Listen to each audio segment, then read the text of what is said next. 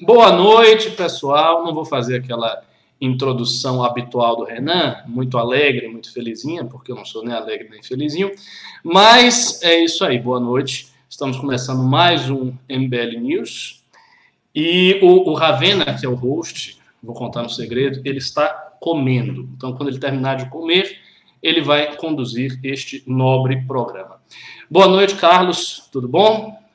Boa noite, Ricardo. Tudo bem? Boa noite, pessoal. Bom, vamos começar aqui pela pauta inicial, que é a pauta do Fabrício Queiroz. Vou ler a pauta e depois a gente comenta. Ministro do STJ concede prisão domiciliar a Fabrício Queiroz e a mulher dele, que está foragida. O ministro João Otávio Noronha, presidente do Superior Tribunal de Justiça, decidiu nesta quinta-feira conceder prisão domiciliar a Fabrício Queiroz e a mulher dele, Márcia de Aguiar ex-assessor do senador Flávio Bolsonaro, republicano do Rio de Janeiro. Queiroz está preso desde 18 de junho, quando a Polícia Federal deflagrou a Operação Anjo. O relator do caso é o ministro Félix Fischer, mas coube a Noronha analisar o tema porque, pelas regras internas do tribunal, o presidente do STJ é o responsável por decidir sobre questões urgentes do recesso. Queiroz é alvo de investigação sobre esquema das rachadinhas na Assembleia Legislativa do Rio de Janeiro. Márcia Guiar, cuja prisão foi determinada na mesma operação, é considerada foragida. A defesa de Queiroz informou à Globo News que ele cumprirá a pena na casa dele no Rio de Janeiro, na Taquara. Os pedidos de liberdade de Queiroz e de Márcia chegaram ao STJ no dia 7, após o Tribunal de Justiça do Rio de Janeiro ter decidido enviar o caso ao Tribunal Superior. Em resumo, é mais um desdobramento do caso Fabrício Queiroz, e como a gente já tem visto há muito tempo, esse é um caso que vai se arrastar por muitos e muitos meses. A primeira vez que se falou sobre esse caso, assim, em grande escala na mídia brasileira, salvo engano, foi há cerca de um ano e três meses atrás. Né? Um ano e três meses atrás se falou desse caso, e desde então, quase todos os atos do governo Bolsonaro têm sido tomados como um reflexo desse caso, um reflexo de defesa, um reflexo de tentar apaziguar o, o, o sistema, o dito establishment, para salvar a pele do Flávio Bolsonaro, mas de fato não dá para entender o governo Bolsonaro se a gente não entende os desdobramentos do caso Queiroz. Então, esse aí é mais um deles. Bom, vocês que estão perguntando cadê o Renan, cadê o Renan, cadê o Renan? Eu não tenho a menor ideia onde está o Renan. Não sei onde é que. Não faço a menor ideia onde ele está, mas certamente não está aqui. E, enfim, a, a, a questão do Queiroz é essa. E o que, que você tem a comentar sobre isso, Carlos? Bom, uh, de novo, boa noite, pessoal. É, com relação ao Queiroz, a gente sabe que o, o governo começou a, com esse papo de não ter corrupção, de liberal, etc., e mudou totalmente uh, para proteger a sua família devido ao caso Queiroz. Né? É, como o Ricardo estava falando, o caso Queiroz mudou o governo Bolsonaro. O projeto de governo Bolsonaro é a investigação aí do Queiroz. E eu acho que esse fato aí dele ir para casa já é o começo do, de uma certa negociação aí, uh, até para um começo de uma relação premiada, alguma coisa assim. De repente está começando algo a ser negociado, certo? Claro que ele não poderia ficar tanto tempo aí. Não, é, eu não sou o especialista aí em direito, não sei, acho que vocês dois também não, não de repente têm mais conhecimento do que eu, mas uh, eu sei que delação premiada é uma negociação que se estende por muito tempo. Uh, existe uma pressão de um lado tentando fazer com que ele pegue uma prisão mais longa, e existe a pressão do advogado dele tentando que ele pegue uma uh, men menos prisão, né? E um tentando fazer com que uh, delate mais, é, entregue mais pessoas e outro tentando fazer que entregue menos, né? Então, é uma negociação que vai, vai longe e que uh, ainda nem se sabe onde é que está a esposa dele. Ele vai tentar conseguir a liberdade da esposa até que ela possa se entregar. Então, isso daí eu acho que vai longe mesmo. Marcelo? Olá, olá, telespectadores. Olá, Carlos, Ricardo. Desculpa pela demora, estava comendo e eu acho que o Noronha soltou o Queiroz. Por quê? Porque ele quer ir para o Supremo Tribunal Federal. Ele está querendo essa vaga aí que o Bolsonaro está vendendo a todo mundo, está vendendo ao PGR Augusto Aras, está vendendo ao João Otávio Noronha a presidente do Supremo, Superior Tribunal de Justiça, está vendendo a Jorge Oliveira, ministra da Justiça, está vendendo a. É, qual o outro, não é o nome do cara lá, que sem ser Jorge Oliveira, lá, que está lá na, nas Maracutaia, lá no meio do governo, no meio do centrão, lá, esqueci lá o nome do rapaz. Mas enfim, o Bolsonaro tem uma vaga no Supremo e está vendendo para quatro pessoas diferentes, né? Entre elas, João Otávio Noronha, que não se contenta em ser presidente da corte, da, da Corte Superior de Justiça, quer ir para um passo mais alto, quer ir fazer um voo mais alto, quer ir para o STF. E aí vale tudo, né? Vale, inclusive, uh, soltar os aliados ali do, miliciano, né? Não os aliados, na verdade, um dos operadores do esquema ali uh, da milícia, que é o Fabrício Queiroz, indubitavelmente. Então, assim, é, eu tendo até discordado do Carlos, não acho que venha delação premiada por aí, eu acho que, pelo contrário, é, isso é mais um esquema de acordão do Bolsonaro com o Superior Tribunal de Justiça, e aí o Queiroz é bom, como tudo no Brasil, gente. Vocês sabem como funciona, acaba em pizza. É, vocês, vocês têm anos da estão assistindo? Vocês acharam que o Queiroz ia ser preso, né? Vocês acharam que, que, que Bolsonaro ia ser preso, né? Vocês acharam que, é, é, enfim, essas pessoas desse calibre, desse poder, iam ser punidas por alguns crimes que cometeram, né? Então, por favor, né? É óbvio que ia acabar em pizza, é isso que deu. Amanhã é o Dia Mundial da Pizza, pesquisem isso aí, não tô nem. É, não estou nem fantasiando isso, amanhã é o Dia Mundial da Pizza, e acho que foi aí para comemorar o João Otávio Noronha do STJ deu essa decisão em favor de Fabrício Queiroz e da sua esposa, que está foragida e ganhou o domiciliar. Alguém aí que estuda direito penal, algum criminalista já viu isso? Já viu isso alguma vez? É. Foragido ganhar uma, uma prisão domiciliar? Então, isso é realmente uma teratologia, coisa do Brasil, coisas é, é, que favorecem aí a alta cúpula de poder a que está no país, Ricardo. É, assim, lembrando que a, a presença do Bolsonaro nessa alta cúpula do poder é uma presença muito circunstancial, porque ele é uma figura estranha a ela. Embora ele seja o presidente, ele é um presidente acossado por pressões de um establishment que ele jurou derrubar. E que ele não está fazendo isso, obviamente. Mas o ponto que eu queria chamar a atenção é que o caso Queiroz me parece vinculado à ação política do Jair Bolsonaro. Esse é o ponto fundamental. É como se fosse uma como se fosse uma guilhotina que está em cima dele, a depender do que ele fizer, a lâmina cai. Então, é mais ou menos essa situação que eu acredito que o Bolsonaro efetivamente se encontra com o caso Queiroz. Eu acho que a qualquer momento uh, os tribunais que estão lidando com o caso podem ser mais duros nas suas decisões, bastando que o Bolsonaro faça alguma coisa que implique nesta dureza. Ou seja, se ele sair desses acord, desse acordão que ele, ele fez com o establishment político, eu acho que aí a denúncia do Flávio vai com toda a força, vem com toda a força contra ele. Não acho que é, o caso do Bolsonaro é semelhante a outros casos que nós vimos na história pregressa do Brasil, aqueles casos clássicos de corrupção. Né? Você tinha um, o, o, corrupto, um político corrupto, geralmente tradicional, um político é, forte, né, que tinha força no parlamento, e os vários operadores que eram doleiros e operadores dos esquemas de corrupção, uh, de remessa de dinheiro para o exterior e tal, mais ou menos no, no, no, é, como foi o Sérgio Cabral, é, como está sendo agora o José Serra. O caso do Bolsonaro é muito diferente disso aí.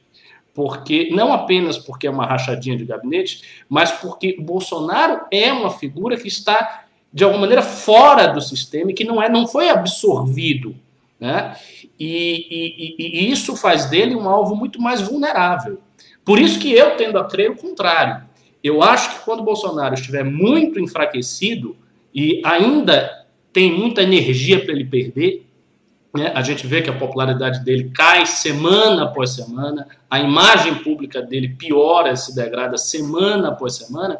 E quando esse processo chegar à sua culminância, ou seja, ele estiver no ponto mais baixo da sua força política e já puder ser impeachmentado, ou ter a sua chapa caçada, ou ser derrubado de alguma maneira, aí eu acho que a denúncia vai vir com tudo contra ele e contra a família dele.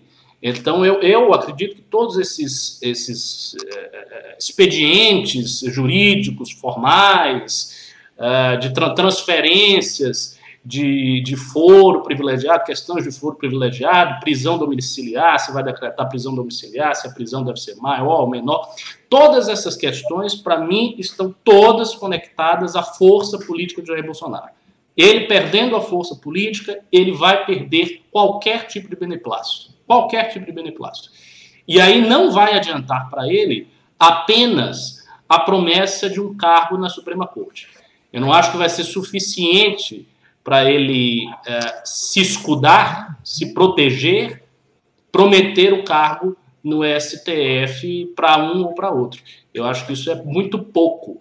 O que hoje mantém a família Bolsonaro relativamente resguardada, e o Queiroz, por consequência, é a força política que ele ainda tem. Essa capacidade que ele teve de articular-se com o Centrão, buscando os votos para não ser impeachmentado, a popularidade dele que caiu, mas não desceu do patamar de 20%, que lembremos é um patamar bastante elevado, se comparado àquele que tinha Dilma e Collor no final dos seus respectivos governos.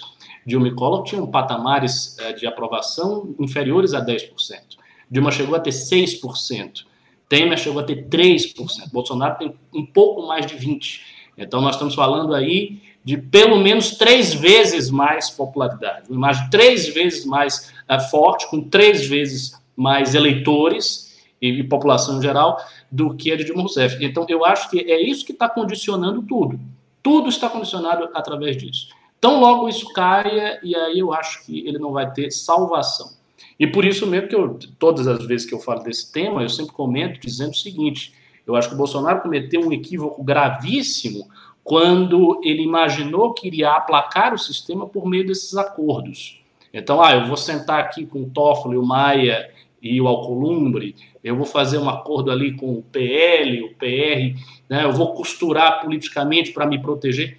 Acho que isso foi um equívoco, porque ele não é consistente nos acordos. É importante que isso seja dito.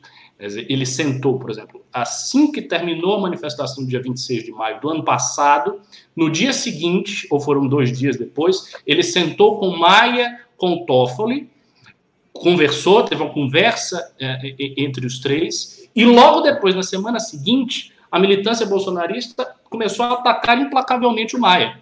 Então não houve nenhum apaziguamento. Eles continuaram a atacar o Maia, eles continuaram a pressionar até hoje.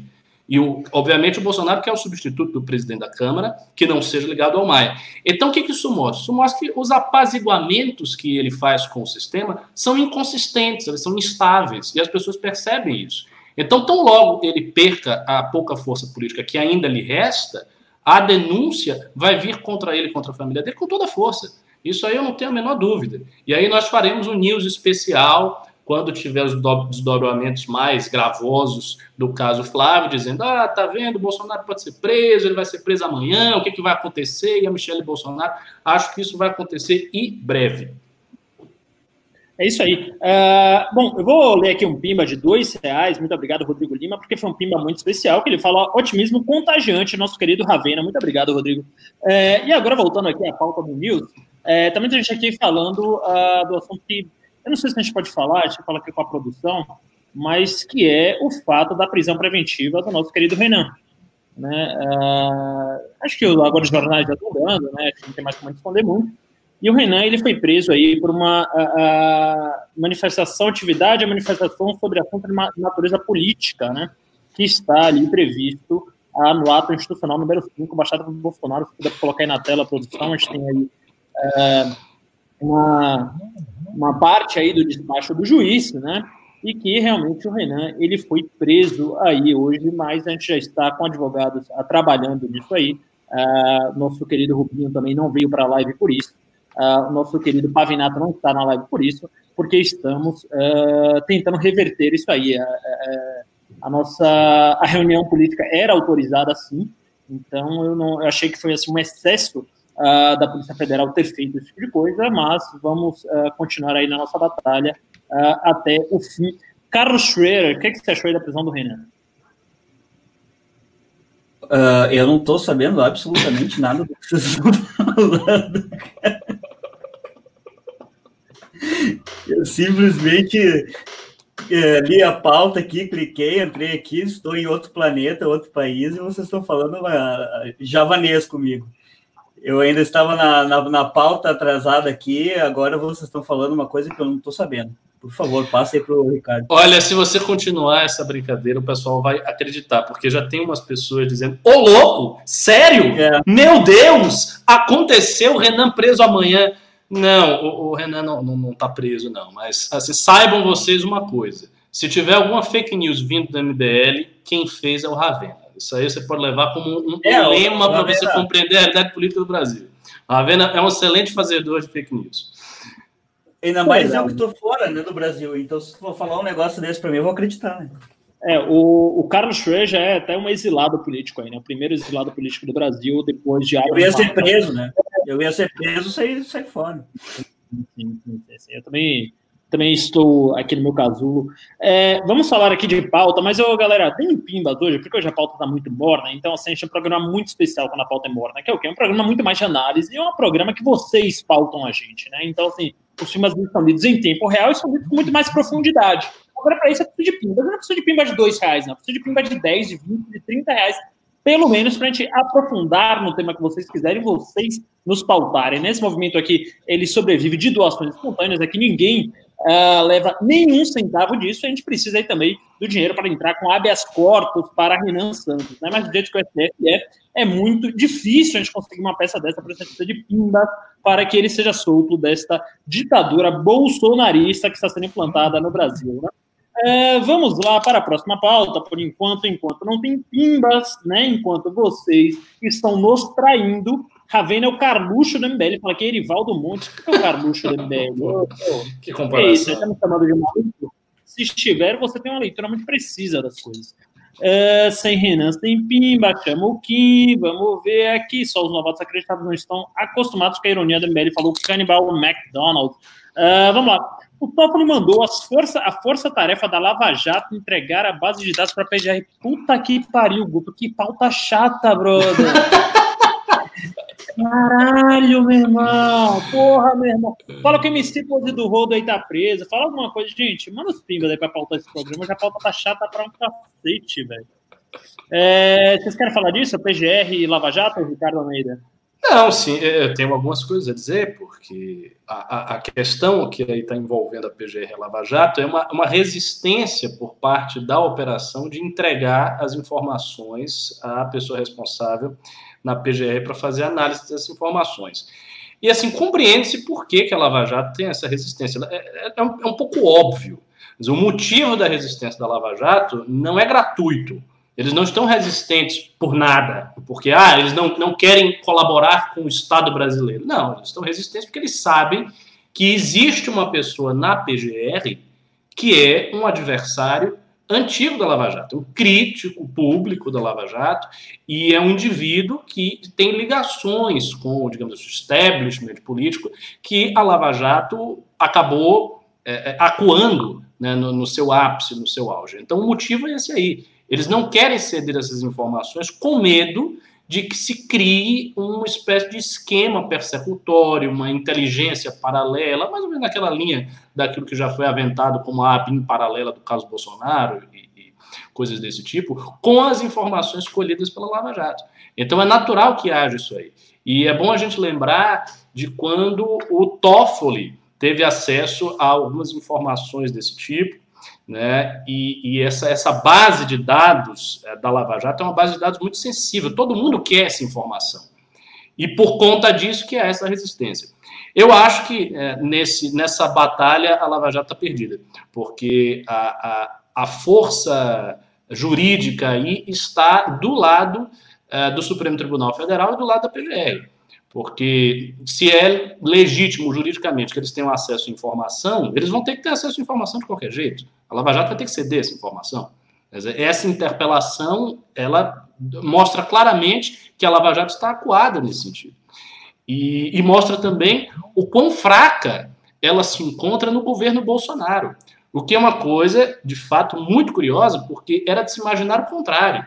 Todo mundo imaginou o inverso. Todo mundo imaginou que no governo Bolsonaro a Lava Jato estaria particularmente mais forte.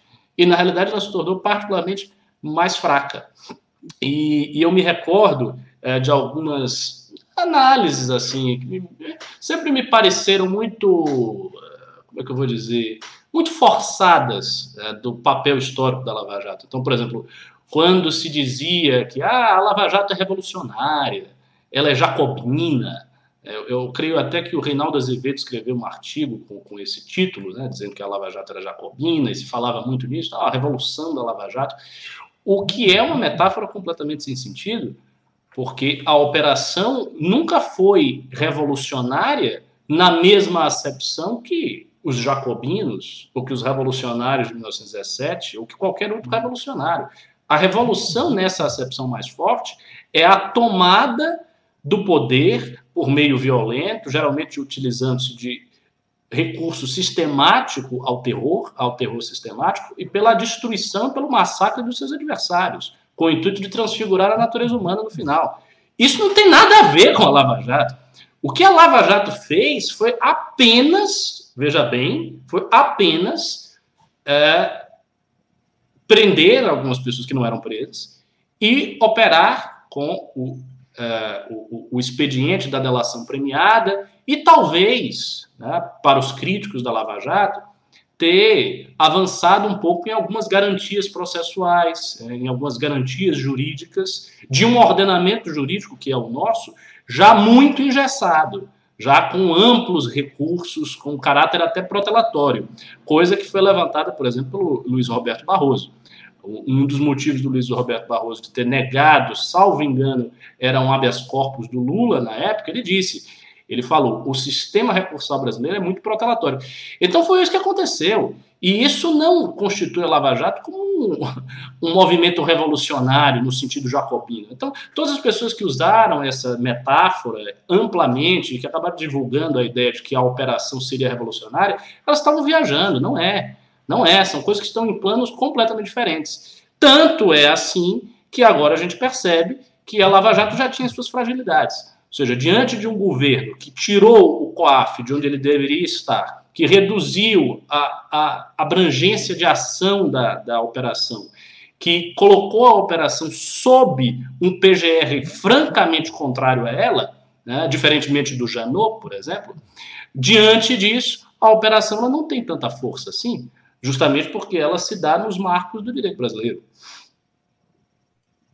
Isso aí. E você, Carlos Schroer, o que você achou aí? O que, é que você está achando do controle da Procuradoria-Geral da República sobre a Lava Jato? Será que é uma espécie de controle aí com Augusto Aras quer manter? Ele quer manter aqueles procuradorizinhos lá, o Dallagnol e aquela turminha dele lá, Carlos Fernando, aqueles procuradorizinhos de meia tigela, como diria Reinaldo Azevedo, sob as asas da Procuradoria-Geral da República, que, por sua vez, quase que se reporta à presidência, até porque tem um cargo prometido ali no Supremo Tribunal Federal, ou você acha que é somente um procedimento normal aí do processo uh, acusatório? Carlos Schroer, o microfone é.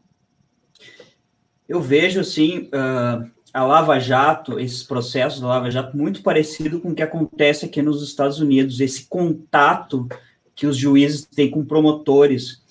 E eu acho que é, é essa crítica que se faz, assim, a alguns advogados que eu conheço e tal, é a, é a crítica que, que eles têm com o que aconteceu com o, o Moro, com é, o contato que eles tinham com os promotores, tá? Uh, que no Brasil talvez não, não seja uma coisa tão normal, mas aqui nos Estados Unidos você vê o que, que acontece realmente se for o caso de, de você tentar uh, desmontar algum tipo de quadrilha ou o que for.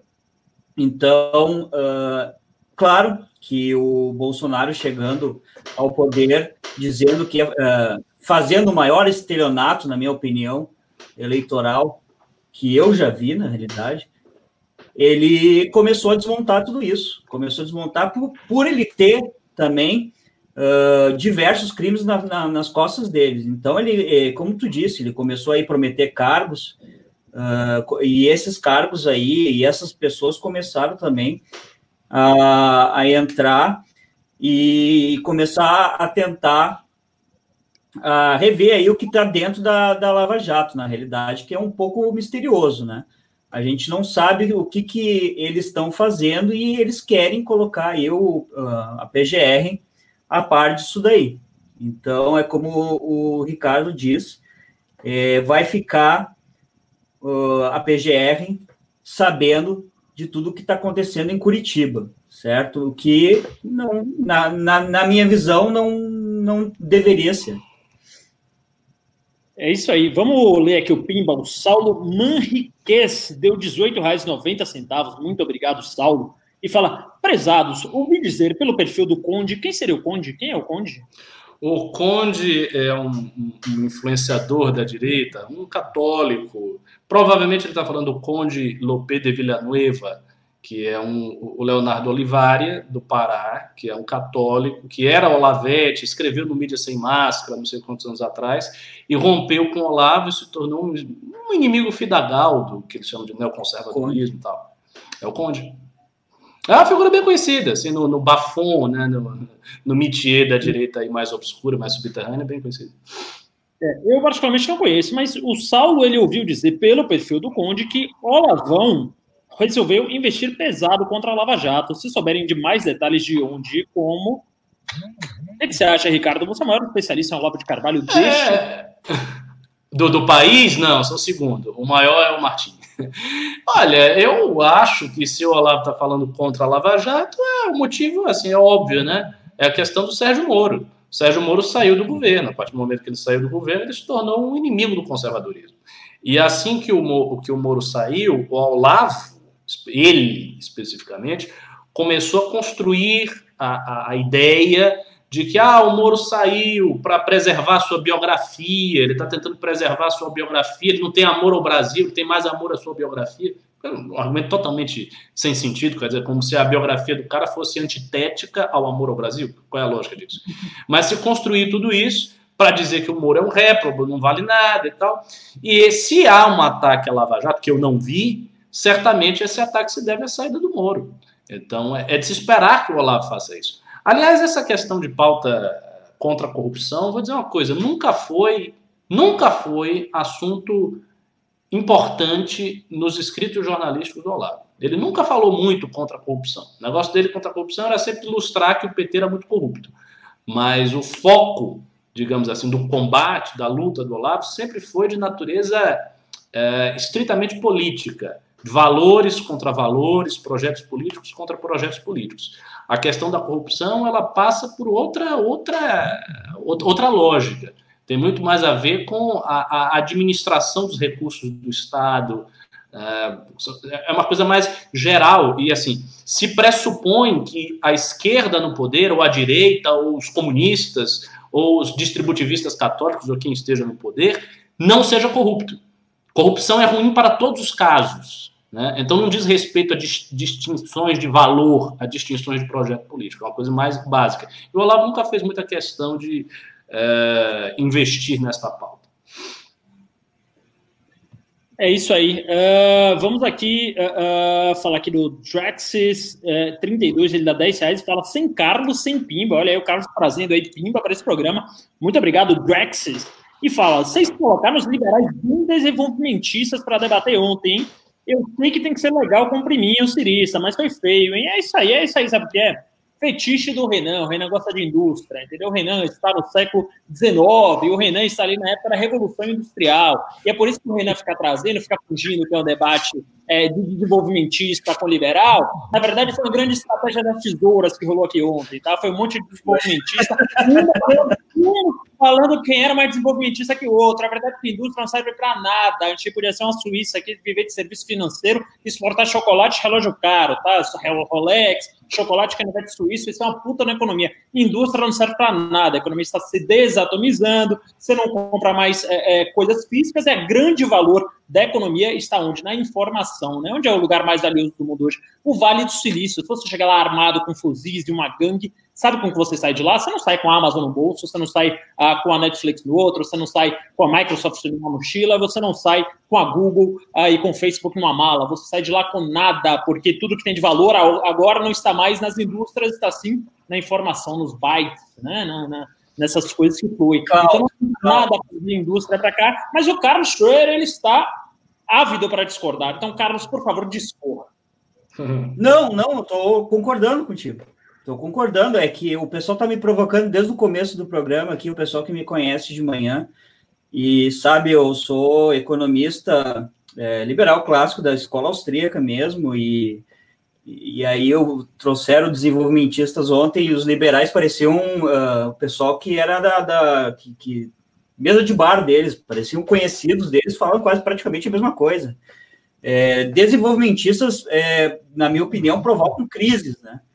Se, uh, se, e, ainda mais querer praticamente imprimir dinheiro, né? E se, se, se coloca esses caras aí com o Ciro para assumir o governo, uh, trabalhando com a moeda que nem o real, uh, para deixar claro, a única moeda que dá para você imprimir e, e, criar dívida é o dólar, né? Começa por aí, e ainda eu acho que é errado, né? Você vai empurrar a dívida um pouquinho mais para frente, mas um dia ela vem. E o pessoal ontem falando sobre essas coisas, aí o pessoal aqui estava implicando comigo desde o começo, mas o, o Ravena aí falou tudo. É, como é que falam que uma economia sem industrialização, não, não, é, sem indústrias não sobrevive? Os Estados Unidos próprio é 75%, 80%, se eu não me engano, é serviço, né? E a, o Israel praticamente é tudo uh, é, tecnologia. A Nova Zelândia estavam falando que era só leite e tal, mas não, eles estão com muita tecnologia também. Então, se você investir numa economia que seja pequena, de 3 ou 4 milhões de. Se você pegasse o Uruguai, por exemplo, investisse só em tecnologia, eles cresceriam um monte. Então, não. Uh, ele, eles não têm, eles estão perdendo os jovens justamente porque não tem investimento em educação que traz né, uma faculdade para lá, é, cursos para lá, para investir na, no, no, nos jovens, para depois investir que eles façam, uh, que, que venham empresas de tecnologia para sustentar aquele país. Mesmo com um país de 3 milhões de pessoas, pode sim investir em tecnologia e ser uma grande economia. Não uma grande economia, mas uma economia que, que seja relevante. É, assim, eu sinto, eu sinto discordar dos meus amigos aqui. Eu acho. Eu, os dois falando. Eu, é, eu quero dar, antes de você discordar, eu quero dar um spoiler aqui para o nosso grande público aqui que está, que está nos assistindo. É, que tem 1.300 pessoas aqui, aliás, obrigado ah, pela audiência, a audiência é sempre muito importante, ainda mais hoje com feriado, quase emenda de feriado, tá todo mundo na praia, tá todo mundo é, fingindo que está em isolamento, mas, mas fazendo aglomerações a roda, eu estou aqui sozinho, né, estou aqui sozinho, respeitando a quarentena como sempre. Mas, Ricardo, você está ávido para discordar, porque eu te conheço, você é um conservador muito ligado às raízes da cultura ocidental. Você é um cara que vai começar a aceitar esses negócios aí de, de Amazon, de desatomização de economia daqui a 40 anos, quando você fala, pô, realmente esse negócio de petróleo. então. É, essa foi boa. Não, eu, eu, eu, não, eu só acho uma coisa. Eu acho que o, os liberais eles não estavam tão próximos assim do desenvolvimentismo como vocês estão dizendo. Assim, eles deixaram muito claro que é, a ideia de uma política industrial como um caminho de salvação para a economia brasileira é um erro, que o investimento deve acontecer em outras coisas primeiro, que a questão da política industrial ela é secundária diante dos arranjos institucionais. Então, assim, eles demarcaram uma posição de diferença clara em relação aos desenvolvimentistas. Mas é, a ideia de que o liberalismo se resume a uma versão muito rígida de uma doutrina anti-estatal ou de absoluta não intervenção do Estado não é bem assim.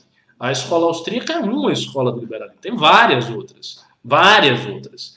Então, claro. a depender de. E até dentro da escola austríaca, existem aqueles que são mais extremos no seu anti-estatismo, como é o caso de Ludwig Mises. Mises teve várias discussões com Hayek, porque Hayek, mais jovem do que Mises, admitia uma certa intervenção uh, do Estado em áreas onde o próprio Mises não admitia.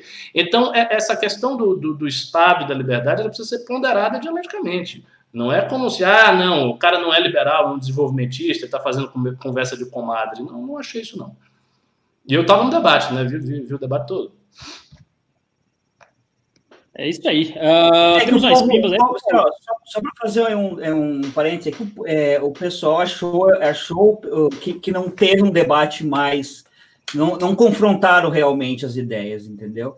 Uh, principalmente na redução do Estado, uh, né, na intervenção que o, o, Ciro vem falando que, que, que quer fazer. Eu, eu acho que, que o pessoal está pedindo também que, por exemplo, nós todos aqui praticamente no movimento Brasil Livre, somos, nós somos liberais, né? Então o pessoal mesmo ficou com uma vontade um pouco de mais confronto com os desenvolvimentistas. Eu acho que é isso. E tá, por isso que estão falando desde o começo, desde o começo, dizendo que a pauta era ruim e era para a gente debater mais essa pauta do debate de ontem. É isso que, que, que eu, eu vi vários comentários dizendo: ó, vamos conversar mais sobre essa pauta que do, do debate de ontem do que a pauta que a gente estava falando que era chata do, do começo.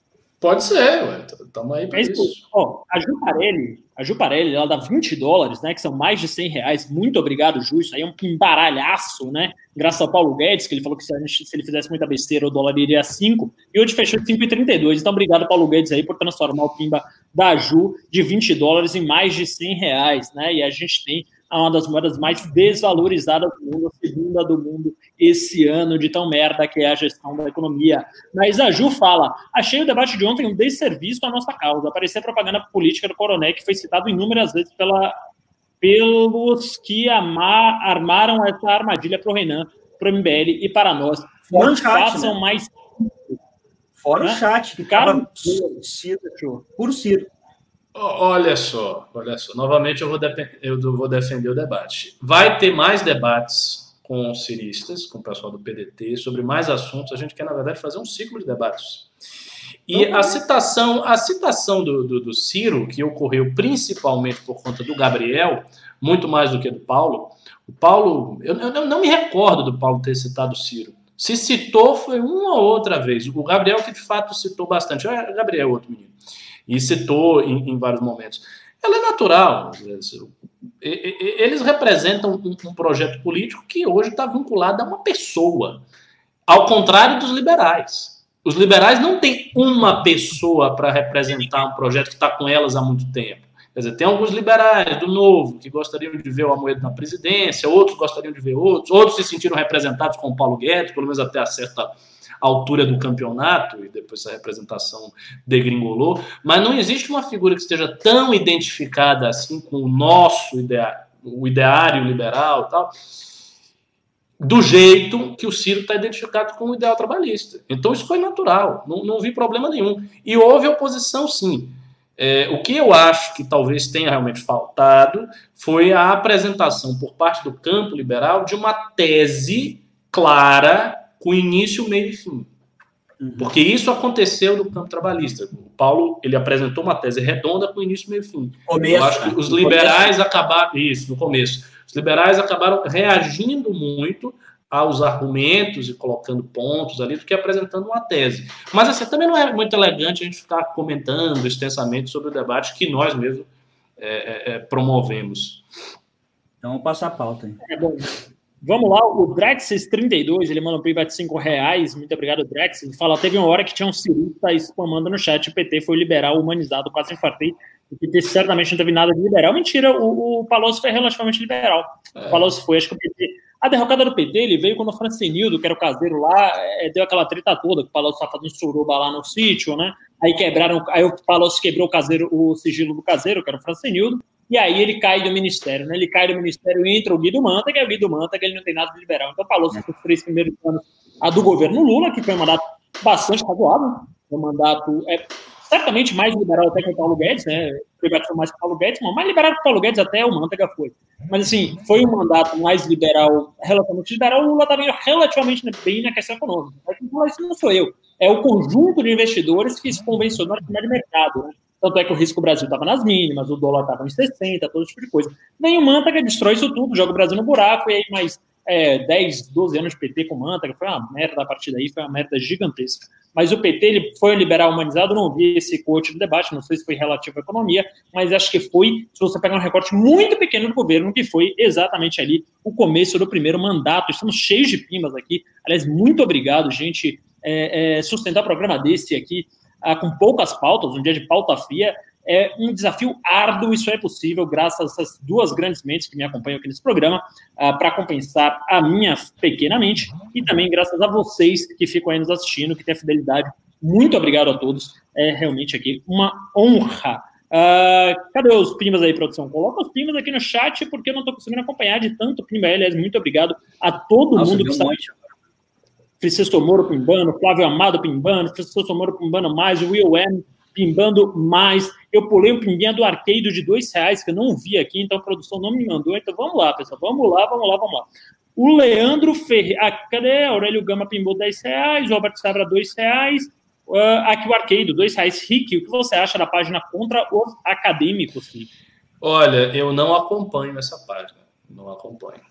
Eu, eu, já falei, eu não sou muito um consumidor do, do, das coisas da internet. Eu praticamente não consumo nada. Tem um outro canal que eu sigo, uma outra página que eu sigo assim um pouquinho, e, e canais mesmo, é, praticamente todos estrangeiros, não acompanho muito não. Mas é boa a página? Se é boa, posso dar uma olhada. Vamos lá, o uh, Leandro Coller, ele dá 10 reais e fala, Ravena, seu Faria Limer de quinta categoria. é, não, esse não vou ler, não. Aqui é não, não tô brincando. É, tecnologia e indústria são interdependentes. Se a China sumisse do mapa, o Vale do Silício teria que enfiar a tecnologia no rabo. Por quê? Por quê? Por quê? Porque o Vale do Silício não tem nada de silício, né? Só o nome. O que tem ali é muita informação que eu tenho ali. É, vem da briga do Facebook contra o TikTok, mas quem está ali mais perto do Vale do Silício do que eu é quem? Nosso Carlos Schroer, o nosso brasileiro sem fronteiras, que apesar de estar na costa, oeste, na costa leste dos Estados Unidos, é. ele certamente entende da costa oeste. O que, é que você acha desse pimba aí, Carlos Schroer? Não, eu não entendi. Ele disse que é necessário uma economia ter os dois, é isso que ele falou? Não, o que, uma... o que ele está dizendo, pelo que eu entendi, é o seguinte: é que por mais serviços e tecnologia de informação que você tenha, é necessário você ter a, a, a matéria. Né? Você precisa ter o, o objeto industrial com o qual você faz alguma coisa. E então, nesse sentido, alguma indústria vai ter que existir em algum lugar e essa indústria terá que ser otimizada. Eu achei, para mim, faz sentido. É, é, sim, mas você não precisa ter no país. Você pode ter um país sim, completamente sim, claro desindustrializado e fazer comércio exterior com um país industri completamente industrializado e ter uma especialização em cada país. Uhum. Eu até acho isso muito melhor. O Brasil fez uma proteção contra a indústria, a indústria do Brasil é uma merda. É, Ricardo, quer falar mais alguma coisa? Aí, não, o pessoal só está pedindo que bote o negócio do PicPay. PicPay, é, não, sei se o tá falando isso. Aqui, aqui do ladinho. O, Will, aliás, Faria Lima vai acabar, viu, Leandro? Aqueles prédios todos vão virar o quê? Residência, tá? A XP já saiu de lá, o Itaú já falou que vai ser home office para sempre, aquilo ali tudo vai virar apartamento, porque nenhuma empresa mais quer pagar o preço da Faria Lima. Se não virar apartamento, pode ser que a Faria Lima fique aí muito mais barato, mas tem empresas aí de segunda categoria, até chegar a quinta, que é a minha, como você colocou. Will Am, né? Will, para quem não sabe, é nada. É R$18,90, vai falar que Bill é apelido de William né? Para quem não sabe, mas é, é nada a ver. Nada a ver. É, o Will Lam, ele deu R$18,90. O Ricardo tem certeza que eu tô bêbado, eu juro que não estou, infelizmente.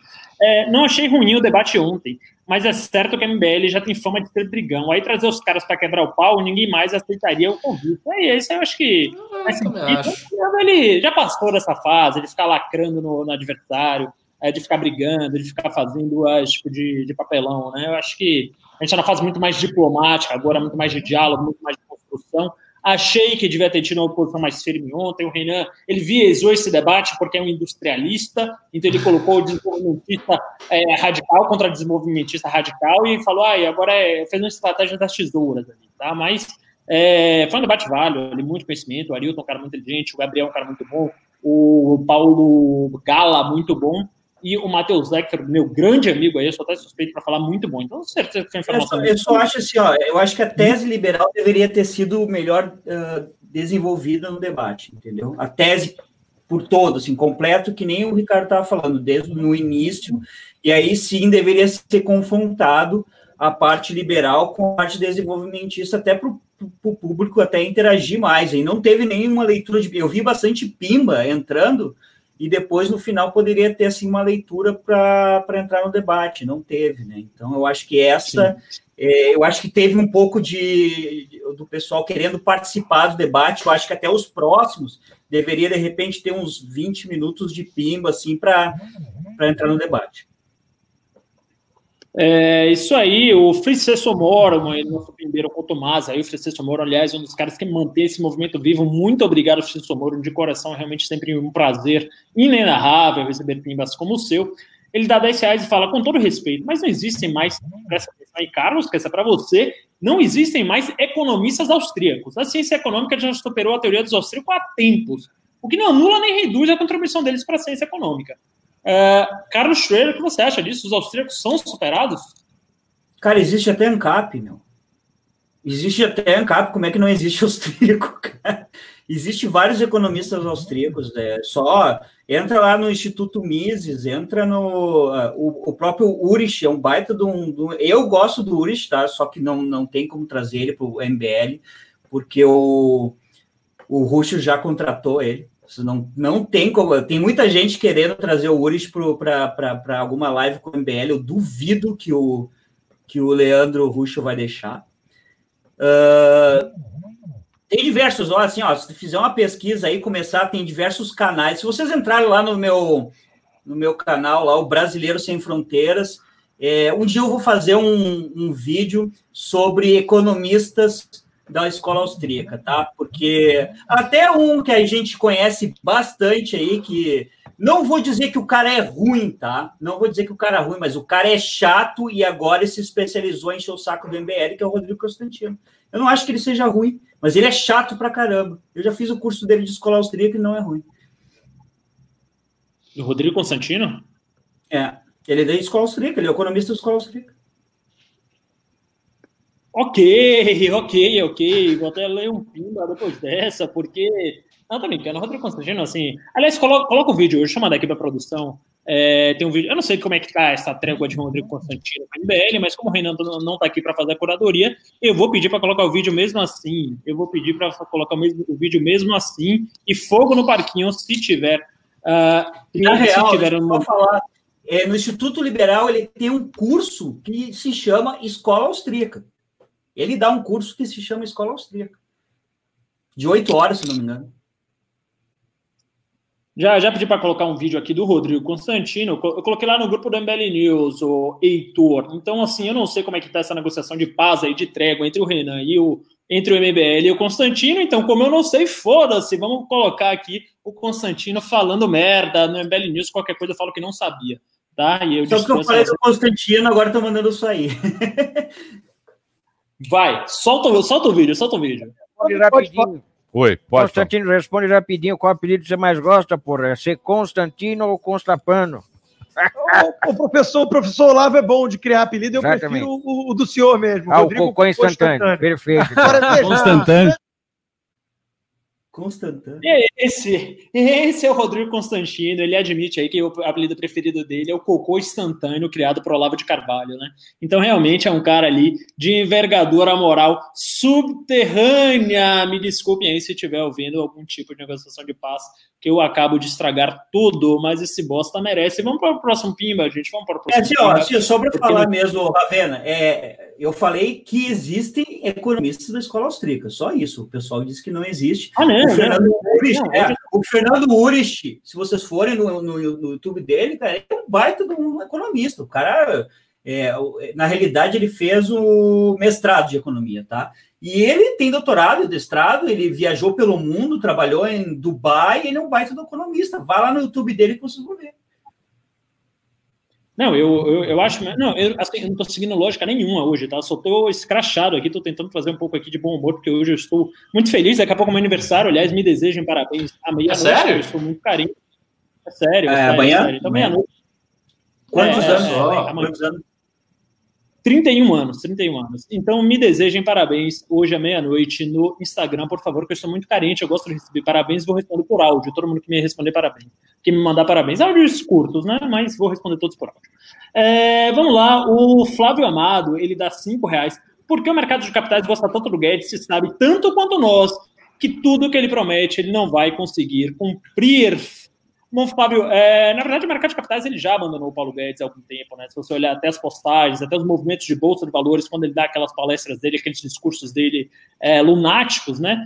É, já não são mais tão expressivos como eram antes. Claro, ainda tem a parcela de pessoas que acredita nisso, né? É, né? Tem gente que. Quem, quem, quem, quem conhece coisa... pouco ainda. É, o que? Fala, fala aí, Carlos. Não, não, não, não, não, eu só queria fazer um parênteses. O problema do mercado financeiro é, com o Paulo Guedes é que eu acho que o mercado financeiro está confortável com, com, com, o Paulo Guedes de não fazer nada mesmo, de estar tá assim parado. A questão é que se o Paulo Guedes cair, é que tu não sabe o que entra. É isso, entendeu? Ah, mas o pessoal não quer, o Paulo Guedes não é nada, está parado. Simplesmente ele não está sendo o liberal que disse que ia ser. Da escola de Chicago, no caso, né? É isso aí, é isso aí. Vamos lá aqui para mais um Pimba. Hoje é dia de ler Pimba, de responder tudo. Vocês estão pautando a gente aqui. Muito obrigado. O volume de Pimba está muito alto. Obrigado a todos que estão pimbando. O Francisco Moro dá mais cinco reais. Obrigado, Francisco Moro. E fala, e eu, que sempre discordo do Ricardo, concordo dessa vez 200% com ele. Tanto em prol do debate quanto em defesa dos economistas liberais. Ricardo Almeida aí, ó, recebendo aí um elogio. É, agora, por que, que você discorda sempre de mim, pô? Eu tô tão errado assim? Pelo amor de Deus. Quem discorda? O, o Francisco Moro. Francisco Moro. E o Francisco Moro ele dá mais 5 reais e fala: aliás, cadê o PicPay? Vocês precisam de um jeito da pessoa pagar com o PicPay e já mandar mensagem junto. Senão a galera desconfia ou desanima. Aí a produção, pô, não dá mais, esse esquema aí, tá ok? Aí o PicPay já está ali no nosso canto inferior direito, basta você clicar aí. Uh, eu não sei o que basta fazer, na verdade, porque eu não tenho PicPay, porque eu sou um boomer, mas eu tenho certeza que vocês estão nos assistindo, são millennials e sabem o que fazer com esse essa coisa borrada aí que me falaram que chama-se QR Code. É, o William Soares Paixão, né? Uh, deu dois reais e falou: Aê, Ricardo cortou o cabelo, meu prima funcionou. Quer falar sobre o seu corte de cabelo mais uma vez, Ricardo? Não, não, tá aqui bonitinho aqui, cortado. O Will Am dá 40 reais. Muito obrigado, Will Am, o segundo maior pimba da noite. Muito, muito, muito obrigado. São primas como o seu que nos fazem ficar com esse bom humor, né, com essa leveza todos os dias para apresentar as melhores notícias para vocês. E fala, pimbinha again. Concordo contigo, Carlos. E para falar a verdade, não me considero liberal. Eu não tenho ideologia alguma. Contudo, ouvir o MBL hoje é uma questão de bom senso. Abraço e sucesso, jovens. Carlos? Não, é isso aí. É isso aí. Não, você não, não precisa ter uma ideologia até, não ser conservador ou liberal. É simplesmente hoje, realmente, eu acho que o MBL é o único movimento de bom senso no Brasil. É por isso que eu, que eu estou junto hoje com o MBL. Eu, o que? Há uns quatro, cinco, quatro meses, três, quatro meses atrás, eu estava falando sozinho, simplesmente, e eu me aproximei do MBL por isso. É você ainda está naquele. Você ainda está no, no, no, programa matinal do, do MBL? Tá rolando aí? Sim, praticamente é. Umas duas, duas, três vezes por semana eu estou de manhã. E amanhã de manhã eu vou estar vou tá, vou tá no, às 10 horas, só que é no, no outro canal, né? O MBL News. MBL News, é. YouTube barra MBL News, 10 horas da manhã, o Café com MBL apresentado pelo Merreiro. Bora, galera, bora, galera. Eu quero pimba, pimba, pimba, pimba, pimba, pimba de aniversário, que amanhã é meu aniversário, meia-noite. Então eu quero pimba aqui para ficar feliz. Muito embora esse dinheiro não vá para mim, para, para a folha de pagamento do MBL, que mantém toda essa estrutura aqui. A gente tem dois operadores, um operador de câmera, um operador de áudio, trabalhando para trazer a melhor informação e as melhores análises políticas para vocês. Então, muito obrigado a todos que estão pimbando. Mas eu quero mais, mais, mais, mais, que hoje a gente ficar aqui com vocês até virar meia-noite se tiver pimbas, tá? Então, muito obrigado a todos. O Ricardo já fez uma cara puta merda que ele tá prometendo, mas. É ter que abrir uma bebida é já. Né? Hã? É ter que abrir uma cerveja. Uma... Ah, sim. Daqui a, pouco, daqui a pouco eu vou tomar um vinhozinho. Ainda não tomei, mas estou doido para tomar. Só bebo de quinta a sábado. Uh, o Matthews McConnor, ele dá cinco reais e fala: Quero ver Ricardo Kim e Jim Cotaciano debatendo sobre animes Anime, você assiste anime também? Eu não assisto anime, eu assisti um ou outro anime na minha vida. Assisti o, o, o Fate Stay Night, um pedaço do Full Metal, Evangelion, os animes velhos também da década de 90, os classicão, né? Dragon Ball Z, Cavaleiros do Zodíaco, essas coisas eu assisti. E o Street Fighter 2, que pra mim eu, eu gostava mais que todos esses. O do Street Fighter, que pouca gente hoje, de hoje viu. Mas não entendo nada de anime. O Kim é que entende tudo de anime. Ele fala de anime como se ele estivesse falando do, do, do regimento da Câmara Federal. Street Fighter é considerado anime? É, não, é um jogo, mas tem um anime do Street Fighter, que é muito bom. Tem uma luta magnífica lá, a luta de quem contra Vega na gaiola, até hoje me lembro disso. É, na, desenho, é, é, será que o pessoal sabe que, que anime é esse? Street Fighter 2, Victory. Já ouviram digite falar disso aí? A gaiola do Street Fighter e digite 2 se para você gaiola é gíria de funk, tá? Digite 1 um, se você conhece a gaiola do Street Fighter e 2 se você conhece o baile da gaiola dos funks brasileiros. É... É, vamos lá, cadê? O E Dias dá 10 reais, muito obrigado, E Dias, agora 8 horas da noite, um ponto. E fala: desenvolvimentistas são um moto perpétuo da economia. No próprio argumento deles ontem, comentaram de um paper que indicou vários grandes investimentos proporcionados pelo governo que não deram certo.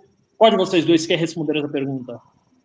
Não, eu posso comentar, eu posso comentar. Veja só, a postura dos desenvolvimentistas no debate foi de explicitamente admitir que vários projetos nacionais, de, de, vários projetos nacional desenvolvimentistas deram errado.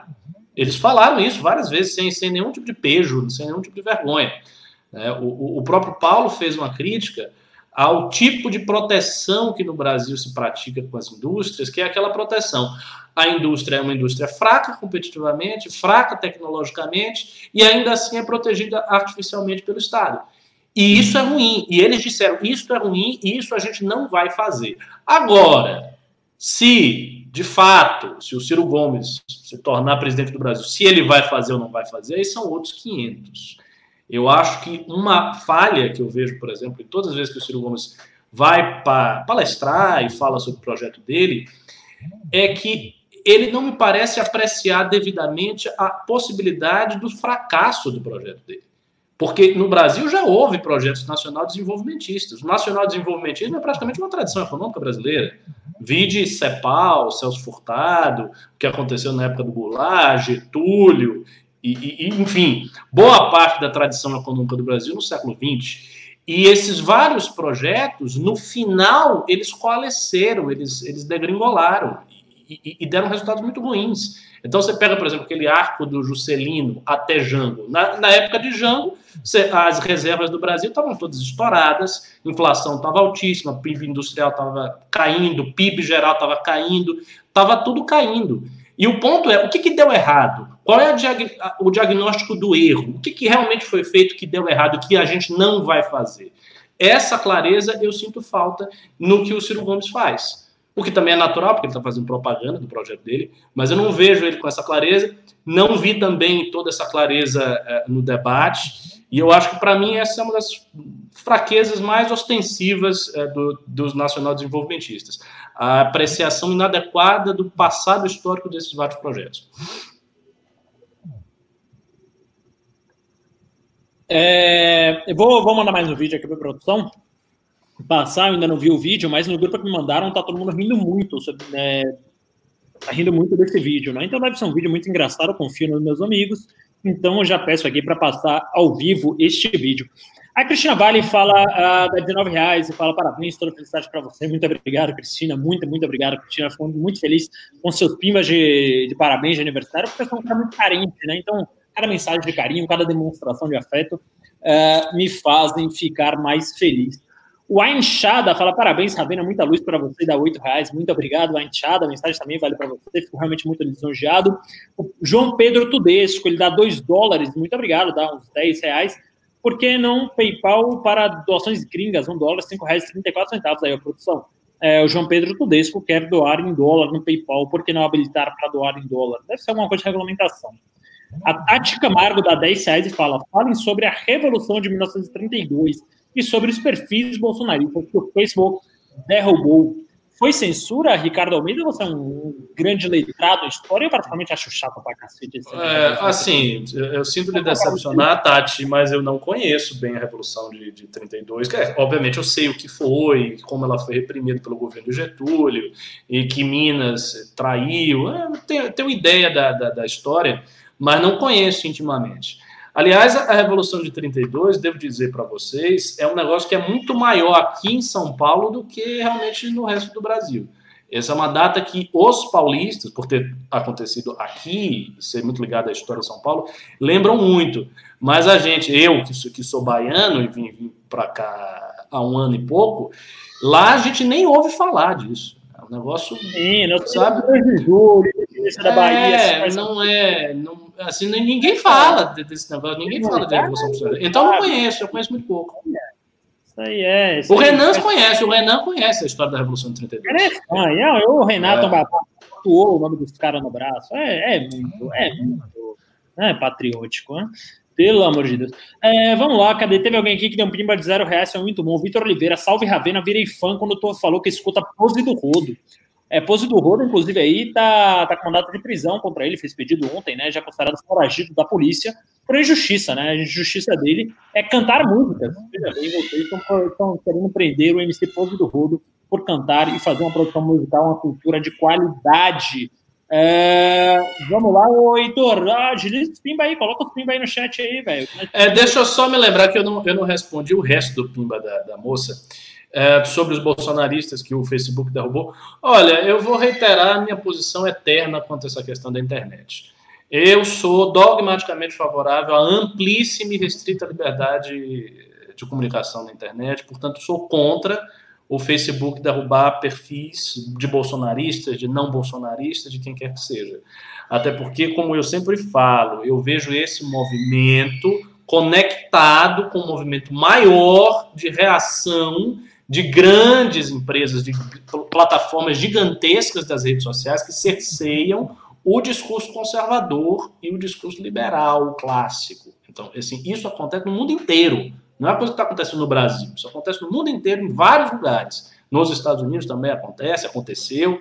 Né? Basta vocês se lembrarem daquela audiência que houve com o senador Ted Cruz e com Mark Zuckerberg, que o Ted Cruz ele perguntou, não, mas por que, que as páginas conservadoras sistematicamente elas são derrubadas e as outras páginas não são? E o, o Mark deu uma resposta meio assim, assim. Então esse é um problema grande que concerne ao próprio MBL e que é uma posição muito superficial comemorar porque é com os bolsonaristas. Ah, mas os bolsonaristas fazem fake news, mas eles atacam todo mundo. Realmente, eles atacam todo mundo, eles fazem fake news.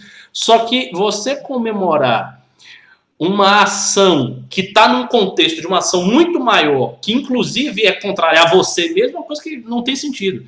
Então não tem sentido a direita brasileira comemorar isso. Ela deve olhar com preocupação e tentar se defender de coisas similares que podem ocorrer com ela.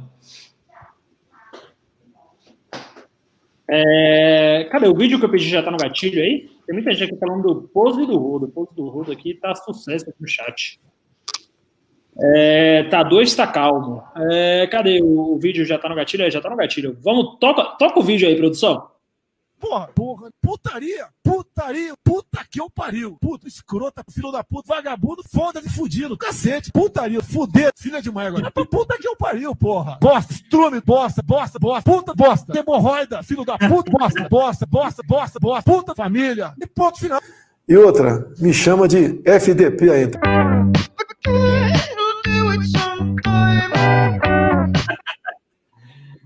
Coitado, coitado do Bolsonaro. Chamado de FDP. Digite um aí se você está com pena, digite dois se você quer que ele vá para PQP. Ah, tem, tem uma pessoa dizendo uma coisa aqui, eu até vou comentar.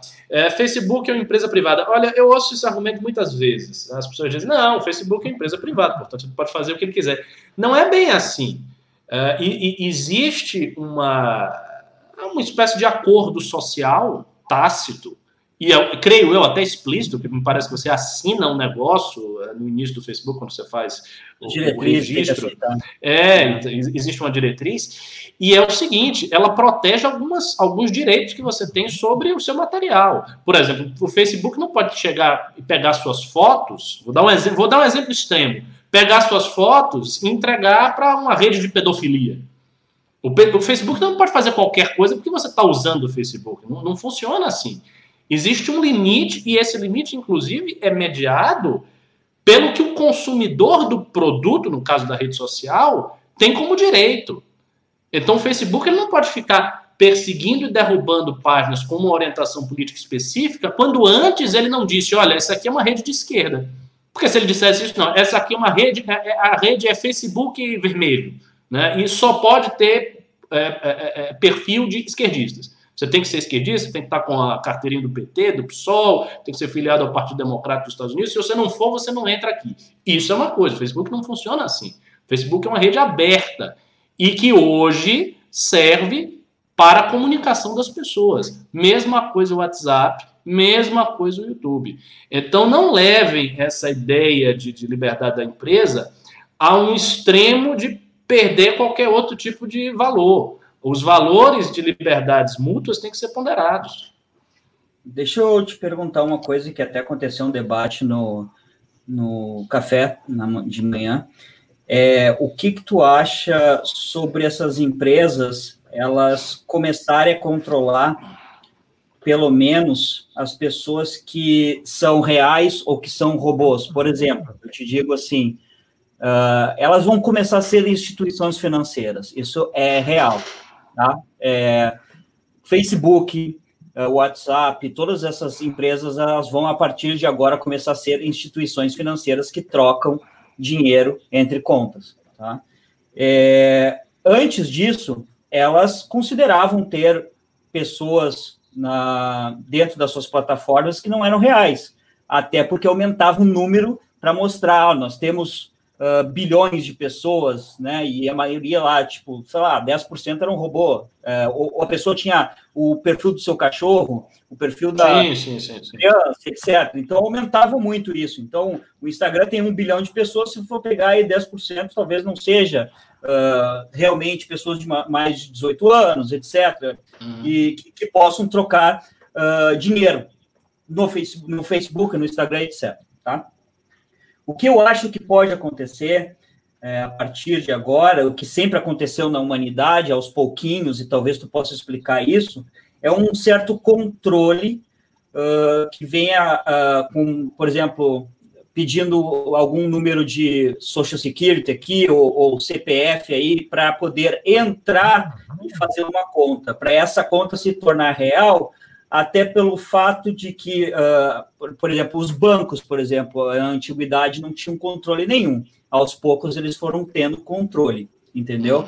Uh, Bitcoin, no começo, não tinha controle nenhum. Hoje você não consegue comprar um Bitcoin, uh, entrar numa corretora sem apresentar o seu CPF, os seus documentos, e ainda mais, às vezes, tem que segurar o documento e tirar uma foto Isso. com o seu documento do lado, certo? Então, o que eu vejo, no momento que essas instituições, essas, desculpa, essas redes sociais querem uh, migrar para ser instituições financeiras, eu acho que vai ter um controle muito maior do governo, principalmente o governo europeu e dos Estados Unidos. Aqui nos Estados Unidos tem um governo, é, tem um controle muito forte, por, pode ser o país da liberdade de expressão, mas tem um governo, é, tem um, é, um controle muito forte nessa parte financeira. Você, por exemplo, o PayPal, que era simplesmente aberto no começo, né? Uhum. O PayPal você tem que colocar tudo que é documento hoje em dia para você abrir uma conta. Então, não, assim, o, é, é, o que intuitiva, eu não sabia disso, Carlos. O que intuitivamente eu, eu diria, tentando analisar a questão agora, é o seguinte: eu acho que o Facebook ele pode fazer uma distinção entre as pessoas que querem usá-lo né, no sentido de trocas financeiras, né, e aquelas pessoas que não querem. E aí essas pessoas que têm que usar deste jeito, elas vão ter que apresentar a CPF, a cara delas e tal. As outras pessoas não tem porquê. Você pode ter uma pessoa que está no Facebook e nunca usou o Facebook para nada, nem impulsionou nada. Tem gente que está no Facebook há anos, nunca nem impulsionou uma postagem numa página. Então a, a, a única serventia dela, da rede social, é trocar foto e conversar com os amigos. E aí eu acho que para essa pessoa não precisa quebrar seu anonimato, não. Eu gosto da ideia do anonimato da internet. Eu sei que tem todas as inconveniências, que as pessoas podem fazer muitas coisas ocultas e tal, mas o, o anonimato tem uma vantagem também, que é, a, a, a, às vezes, a defesa de si mesmo. Então, não vejo problema nenhum em, em ter essa distinção. A tendência, a tendência da humanidade não é. A. Não, a tendência, eu concordo com você. A tendência é essa. O que eu estou dizendo é que não é uma, um passo necessário. Então, se o Facebook quisesse fazer a distinção, ele pode fazer a distinção. Então, ele exige daqueles que vão usá-lo financeiramente que tenha certas credenciais e dos outros não. Ele pode fazer tranquilamente isso. Acho, acho que aconteceu. Uma coisa que aconteceu no, face, no, no WhatsApp foi o, o, controle do telefone. Você não pode ter uma conta de, de WhatsApp sem ter um chip válido de uma operadora de celular. Ah, Porque sim. tem vários aplicativos de troca de mensagens que não precisam. Né? Então, hoje em dia, por exemplo, se eu quero ter um número de WhatsApp do Brasil, eu não consigo, às vezes, receber a mensagem de volta para poder é, ligar ele, né? Aqui nos Estados Unidos.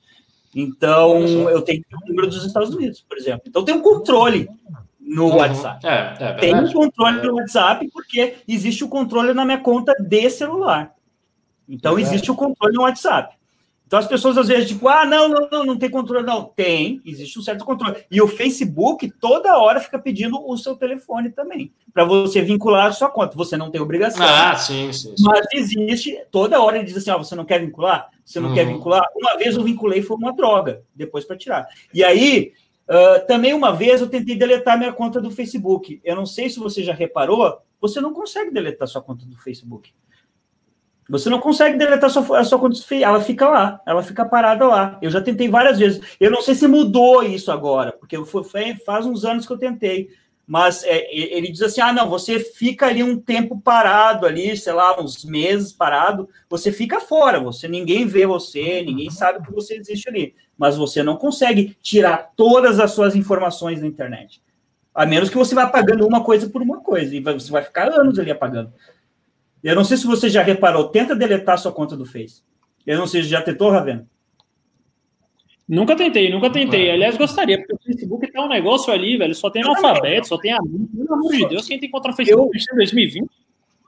A única coisa que eu utilizo do Facebook é por uma forma comercial. Ele tem aquele mini chat, né? Que utiliza o, o robozinho e tal para fazer uh, transações. Então, por isso que eu te digo, é, é uma forma de você fazer né, comércio. É, é uma forma de você puxar para páginas, landing page, etc. Né? Porque o, o Facebook foi utilizado. Eu, eu, eu tô fora do Facebook, tô fora do Facebook. Galera, é o seguinte, seguinte, seguinte. É, bom, tá tendo aí. O, cadê o, o, Tem um rapaz aí falando da rachadinha do Arthur, rachadinha do Arthur. Arthur, Polícia Federal vai bater na sua porta, hein? Por quê? Porque tá inventando que você fez rachadinha. E se fizer rachadinha, vai ter que provar, né? Mas não, Arthur faz rachadinha, não. Trabalho com ele há muitos anos. É um cara muito correto, muito, muito, muito, muito, muito, muito correto. Eu boto minha mão no fogo pelo Arthur. É, galera, é o seguinte, eu quero, eu quero fazer um negócio aqui. Eu quero provar pro chefe, tá? Porque o chefe sempre fica. Ah, é, não tem pauta, o Ravena não sabe tocar o programa, não sei o que. Então eu quero provar pro chefe, que ele fica vendo o relatório de Pimba depois, que dá para fazer um programa com pouca pauta, com Ravena, e ainda assim tem muito Pimba. Tá? Então eu quero pimba, pimba, pimba, pimba, que eu vou chegar lá, Renan. Aqui, ó. Aqui, ó. Aqui é resultado. Eu estou mantendo a política democracia de pé. Os nossos é, é, telespectadores estão mantendo a política democracia de pé, mesmo em dia sem pauta e mesmo em dia sem Renan. Então afundem o dedo aí no like. E isso não quer dizer que o Renan não vem mais, não, tá? Eu só quero mostrar para ele que o Raveninha também sabe tocar isso aqui, que o Raveninha também mata no peito, mesmo sem conteúdo, mesmo cantando aqui pose do rodo. Hoje realmente eu tô no modo zoeiro, eu tô aqui, velho, tô voando alto, tô cantando é, a música aí do Marlon Brandon, o nome dele, sabia? Marlon Brandon. Marlon Brandon. Olha só. É o nome. Pose, pose do rodo. Jeito nenhum se vocês acham que eu estou muito zoeiro e que devo fazer conteúdo mais sério, responder com mais seriedade os pimbas, ou digite dois se você também está no modo sextou, tá? Que aí eu ajusto o meu discurso. Tá, vou só esperar aqui essa enquete enquanto eu leio o próprio próximo Pima. Então, um, eu estou muito zoeiro dele ser mais sério, ou dois, sextou. Tá? É, vamos lá, vamos lá, vamos lá, vamos lá. É, já temos quatro. Opa, é, é João Pedro Tedesco. É, Trudesco deu dois dólares, muito obrigado, João Pedro, e fala web livre igual recrutamento do WISE, professor Cabum feliz, aí o professor Cabum feliz. É. Galera tá fundando o dedo no 2 aí, velho. Tá fundando o dedo no 2. Quer me ver zoeiro, quer me ver cantando pose do rodo, não quer conteúdo hoje. A galera só está aqui pela zoeira, né? Então, você tá aqui pela zoeira, velho, doa, doa, doa, que eu quero esfregar na cara daquele careca, daquele careca desenvolvimentista. Falar aí, ó, Renan, olha o relatório aqui de Pimba, vê se o Rabininho não conseguiu tocar esse programa. É isso aí, ó. Vou esfregar na cara daquele careca Vou estragar aí, ó. Pimba para comprar uns, kibes. Obrigado, Thiago Cardoso. Tô voando alto. Sigo na minha luta e trabalhando dobrado. O Felipe Braigon, ele dá 10 reais e fala: o Facebook, vendo toda essa investigação e a movimentação da sociedade, reclamando de páginas e notícias falsas, tomou uma atitude para até não se passar de uma plataforma de falsas informações. Carlos Schwer, nosso especialista em Facebook. O que, que você acha? Repete aí, desculpa, o uh, que, que, que ele falou? É, eu fico falando tanta bobagem que acaba aí dispersando nossos, nossos grandes. Não, é, eu, é, realmente, eu tô. É, eu posso começar? Que eu, eu, eu, eu, quero reagir a essa observação. Não, e dá de cara com o né? É um, é um negócio terrível. Mas vamos lá, o Felipe Bradio, ele dá 10 reais e fala: Facebook, vendo toda essa investigação e movimentação da sociedade reclamando de páginas de notícias falsas, tomou atitude para até não se passar de uma plataforma de falsas informações. Eu também não entendi, acho que ficou um pouco confusa essa construção, mas se você pegou alguma coisa desse Pimba. Não, a construção está confusa, é, é, mas assim, a sua ideia, desculpe, amigo, é, é de uma ingenuidade imensa, né? Você está falando, ah, houve uma movimentação da sociedade, uma coisa genérica. A sociedade se movimentou, e daí o Facebook não quis parecer que era uma plataforma de divulgação de fake news. Não, não é a sociedade que se movimentou. São grupos organizados da esquerda americana, brasileira, que estão se organizando e fazendo as coisas. Aqui no Brasil, a gente tem uma página do, do, do Twitter né, o Sleep Giants, que é, aliás, americana e que tem uma versão brasileira, que é só para isso. É para ficar vendo anúncio de empresa né, e, e pressionando, dizendo, ó, oh, fulano de tal faz discurso de ódio. Então há uma organização política da esquerda para reagir a isso para taxar conservadores liberais de produtores de fake news. E da parte da direita, a, a, a reação da direita é ridícula, é pífia, não tem nada. Até primeira vez que se cogitou fazer um media watch da direita brasileira foi nos anos 90, que era a versão original do Mídia Sem Máscara. Até hoje não tem. Não existe um único Media Watch de direita para ficar vendo as notícias da Folha de São Paulo, do Globo, de todos esses jornais e averiguando fato a fato, ponto a ponto. Isso não existe.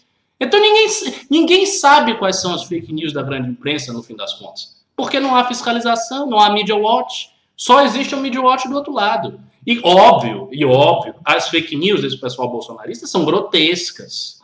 Claro, é, é explícito. Mas existe da outra parte. Existe uma capilaridade de blogs, Diário do Centro do Mundo, Brasil 247 e outras revistas de extrema esquerda, Capital, Revista Fórum, etc, etc. Nada, eles não fazem fake news? Não existe fake news? Esse pessoal só, só fala a verdade? Não é. Mas o que, que falta? O que falta é a reação organizada à altura disso aí para taxar o adversário como produtor de fake news. Então, assim, não é a sociedade, é uma coisa política e que tem lado, e o lado não é o nosso. É isso aí, vamos, vamos adiantar um pouquinho os pimbas aqui, que o adiantar da hora, a gente ficou aqui se divertindo muito, e o programa, aliás, para mim está muito leve, muito gostoso, muito pimba. Uh, mas ele tem hora para acabar, infelizmente essa hora está chegando. O Leandro Olho dá oito reais fala: Ravena, seu currículo é muito bom, você é pré-candidato ou pensa em entrar para a política? Vocês votariam alguém que está cantando pose do rodo aqui, o MC Marlon Branson, falando que os Coringas do Flamengo uh, tá difícil de parar? Bom, se você votaria, é possível que eu seja candidato a vereador esse ano pelo Partido Novo, né? Então me siga lá no Marcelo Castro MC no Instagram que eu, em breve, vou tomar essa decisão, mas eu gosto muito de política, penso em entrar para a política sim, e claro, que estou num momento de descontração, mas uh, tenho coisas muito sérias para falar, tenho propostas muito sérias e muito profundas, né? Até porque a gente sempre tem várias facetas, vários moods, várias, várias formas. Não precisamos ser um político 100% do tempo. Esfrega o pimba na careca do desenvolvimentista, mandou Flávio Chinelo aí com 2 dólares. Muito obrigado, obrigado Flávio, 2 dólares aí, mais de 10 reais. A gente vai terminar esse aqui programa, esse programa aqui sem pauta e com muito pimba, porque vocês são demais. A gente tem a melhor audiência aqui do Brasil, no melhor programa do Brasil. O Francisco Moro dá mais 5 reais e fala: não vejo sentido nessa distinção, uh, nessa distinção, desculpa, especialmente no Brasil, onde a Constituição veda o anonimato para garantir a liberdade de expressão. Eu concordo, acho que não deveriam ser anônimas as redes, acho que deveria seguir o artigo 5 uh, ah, da nossa Constituição, que garante a liberdade da expressão, de expressão sendo vedada o seu anonimato. Então, acho que todo mundo tem que ser que nem nós, colocar rosto e cara aqui para dar as suas opiniões nesta rede. Essa é a minha opinião. Se você achou comunista, você está certo. Francisco Moro deu cinco reais e falou: Além disso, o bolso do petismo acabou nos provando que se há 1% de anonimato para a defesa da liberdade, 99% do seu uso é para cometer crimes. Concorda, Francisco Moro, não pode, a gente não pode nunca confundir liberdade de expressão com a liberdade de cometer organizadamente, reiteradamente, crimes contra a honra, injúria, calúnia, difamação, coisas nesse sentido, como fizeram aí, não sei se vocês sabem, agora, quando foi é, denunciado né, por um assessor lá do Gil Diniz, que é deputado bolsonarista, por, número um, fazer rachadinha, porque obviamente é mentira, mas também, número dois, é curiosíssimo, por ter um funcionário fantasma. Quem era esse funcionário fantasma? Ninguém menos que esse que vos fala, Marcelo Ravena. Segundo a denúncia ali, é, eu moraria, inclusive, no exterior, porque tinha uma ah, foto minha no Instagram. É, não moro nem em São Paulo, no exterior, porque há é. fotos minhas no Instagram no deserto do Atacama, no Chile. Né? Aí eu pergunto quem mora na porra do deserto, né? Tirando guias turísticos. Você é um beduíno, você fica lá numa tenda no Atacama. Meu Deus. Pois é, eu moro no Atacama, já fazendo live aqui, direto do deserto. Então, assim, para você ver onde chega o nível de fake news das pessoas, eles utilizam o aparato público, inclusive, para intimidar os adversários. Né? Então, levaram essa denúncia ao Ministério Público ah, do Estado de São Paulo. Né? Então, assim, fica utilizando até o aparato público para fazer esse tipo de denúncia, obviamente, absolutamente descabida, ah, falando aí que eu moro até em outro país, portanto, seria um funcionário fantasma. Para o grande azar deles, eu não só não sou funcionário fantasma, como vou de Uber todos os dias para a Assembleia Legislativa de São Paulo, portanto, tinha absolutamente todos os recibos de que estava lá dando expediente todos os dias, à exceção do feriado em que fui visitar realmente ali o deserto do Atacama no Chile, aliás, lugar que recomendo a todos que estiverem no chat, lugar muito bonito, lugar relativamente barato, um contato com a natureza lindíssimo, um céu estrelado e é uma viagem barata, boa e, enfim, recomendo a todos posso fazer, aí que gostam Posso fazer um isso aí, Ravena? É, claro, amanhã... por favor, por favor. Eu, sexta-feira, toda sexta-feira de noite, eu faço no meu canal Brasileiro Sem Fronteiras o que eu chamo de Papo Sem Fronteiras. Eu convido uma pessoa sempre para bater um papo aí de uma hora. É, na realidade é para ser uma hora, mas é, é um papo off-top, e aí a gente faz, acaba fazendo duas horas de papo, a gente bebe, a gente come alguma coisa. E amanhã eu vou convidar uma, uma uma amiga minha lá do Chile, ela já mora do, uh, desde 2003 no Chile, ela é brasileira, mudou para lá e passou aí todo, por várias coisas que aconteceram no Chile, terremoto, essa parte da quebradeira lá no Chile, que, é, e ela é bem envolvida com a política, então ela vai contar uh, nesse papo aí tudo que aconteceu com ela, a, a, história dela pessoal, e a gente vai tomar um vinho aí. Uh, vai ser às nove e meia aí, depois que, você, que a gente acaba o. Vocês acabam, no caso, o News da Noite. Quem quiser ver lá o, o Brasileiro Sem Fronteiras no YouTube. Bom. É isso aí, vamos, vamos lá, que realmente agora o tempo está apertando e os pimbas não param. Podem mandar, podem mandar pimba que a gente vai ler tudo aqui. Podem, mandem, mandem, mandem, mandem. E agora vamos ler de maneira muito mais sucinta, de maneira muito mais rápida. Eu lembro quando ele dá 10 reais e fala: o assustador não é a orientação política do Facebook mas a pressão de um verdadeiro cartel dos maiores corporações do mundo que disseram: vocês não estão patrulhando bastante, estamos fora. Isso aí é, são as dores e as delícias do capitalismo, né? Quer dizer, as grandes empresas elas têm hoje um oligopsônio e podem é, pressionar aí a empresas de mídia como Facebook a não a adotarem discursos conservadores, a não adotarem discurso de direita. E por aí vai, cara. É assim, é, isso, é, isso é do capitalismo. Fala, Ricardo, qual a sua opinião sobre isso? Não, por favor. Vou, tudo bem, eu vou voltar a falar o seguinte: não é a empresa por si só, não é ela que faz, meu Deus do céu. É um agente externo político que pressiona a empresa, que por sua vez pressiona o Facebook. Isso não é uma decisão de política da empresa. É um agente político externo. Se vocês não levarem em consideração assim? que é um agente político externo, vocês vão ficar assim, na ilusão. Desculpe. Mas de onde? Que, que agente político externo? Não entendi. Como? Um agente político. Quem? As esquerdas organizadas. Elas As se organizam. É, exatamente. Não, é óbvio. É, e não caracteriza, veja, não caricaturize essa posição. Não é que chega um bando de esquerdista na, na né, na porta da, da, Apple e fica gritando. Não é isso.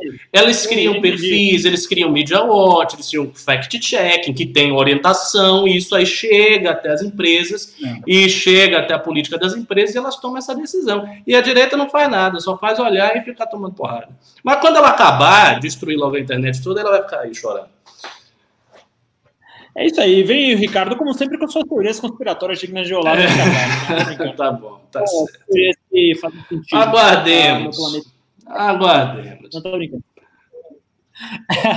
fala, ele dá cinco reais e fala: Hoje é quinta-feira, MBL, último gás. Quero ver essa galera no final de semana. Vamos dale! Dale, dale, dale, dale, dale, dale, dale, Alan. Vamos lá, Tânia Moreira. Ela dá 8 dólares australianos. Isso é uma fortuna em reais Muito obrigado, Taninha. Você, ainda mais em tempo de pandemia, a gente sabe como o dinheiro é suado. E fala pimbinha para o Renan largar de ser chato. Aí, muito obrigado, é, é, Taninha. Fala para elogiar essa live maravilhosa que mostra rostinhos lindos que também tem cérebro, né? Eu, eu, sou o único que não me encaixa em nenhuma das categorias, mas muito obrigado. Ah, o Leandro ele dá oito reais e fala: Ravena, teu currículo muito bom, você é pré-candidato. Já falei que provavelmente sou, serei candidato uh, pelo Partido Novo em São Paulo, arroba Marcelo Castro no Instagram. O Flávio Schmel, ele dá dois dólares e fala: esfrega o pimba na careca dos desenvolvimentistas, já li esse aqui também. O Tiziano Chicago dá dois reais, não fala nada, muito obrigado, Tiziano.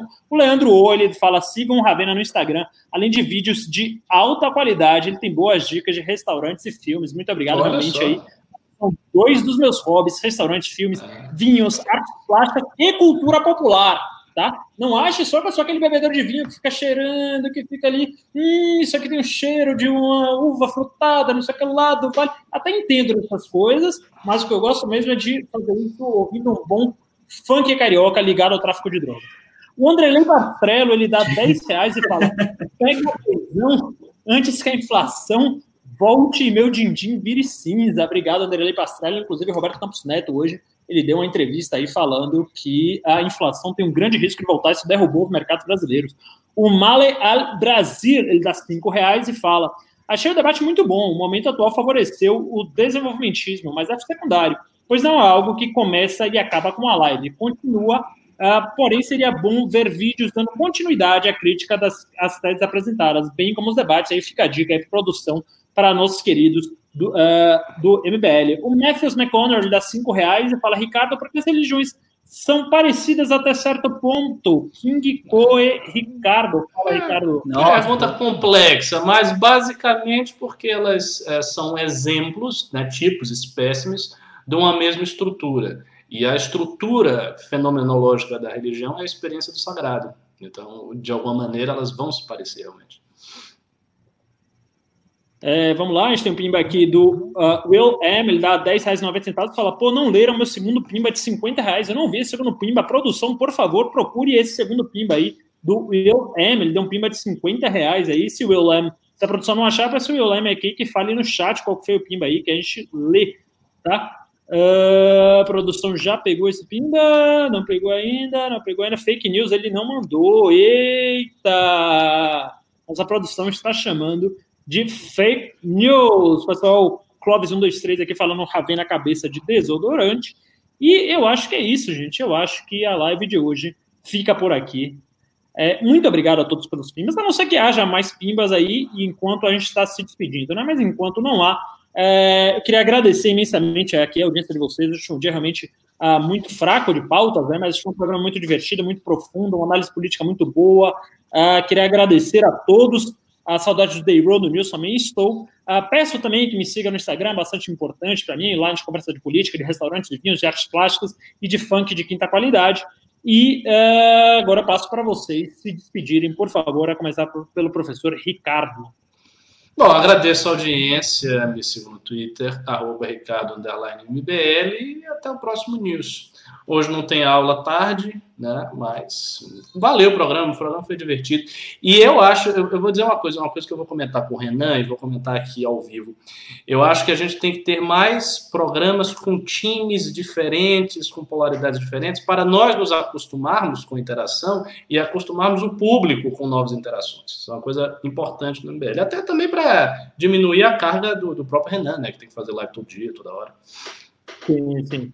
É, bane, bane a água, Coca-Cola latão aqui do chat, alguém, por favor, que ele está falando aqui, hashtag pose preso. Não, isso aqui não vai passar. O Matthew McConnell deu dois reais e falou também não leram meu segundo pimba riscos. Tem segundo pimba aí do Matthew McConnell, hoje realmente foi muito pimba. Aliás, queria agradecer é, imensamente a todos vocês. Uh, e aí, às vezes, acontece aí alguma pequena confusão no meio, mas a gente procura ler a todos os pimbas. Carlos Schroer, quer se despedir? Claro, claro. É, Hoje, o pessoal está falando porque eu fiquei meio quieto, é porque realmente não teve muita pauta para a gente discutir, né? Acabou que a gente não teve um debate de pauta. E uma coisa que eu só não entendi é por que, quando a gente faz news de noite, a gente é promovido. Eu acho que o café de manhã é um, é um news aí de respeito, tá? Eu acho que o, que o Lucas e o Russo fizeram um programa e me convidaram desde o começo para a gente levantar aquele programa de manhã. Hoje deve, é, tem em média aí 300 pessoas assistindo todos os dias de manhã, já teve um pouco, pouco mais até. É, é, um canal que chegou a já 9 mil pessoas, então eu não vejo de maneira nenhuma fazer o News de noite sendo uma coisa de ser promovido, não, tá? Claro que é de se respeitar aqui o pessoal, porque o Ricardo aí é um professor sensacional, eu, eu recomendo até os cursos aí política, de política, né? Eu comprei os dois, no caso, já elogiei as aulas dele, faço todas as aulas. O Ravena também é um cara sensacional aí. E eu sou convidado, as primeiras lives que eu fiz uh, no, no MBL foi de noite. Eu fui convidado pelo Renan para fazer de noite direto aqui no Nacional. Então eu não vejo nenhum uh, nada nada a ver assim ser promovido ou não. E, e eu, eu, vejo assim o pessoal às, vezes assim exagerando um pouco no, no chat com relação a isso, mas de resto é um prazer fazer a live aí com vocês.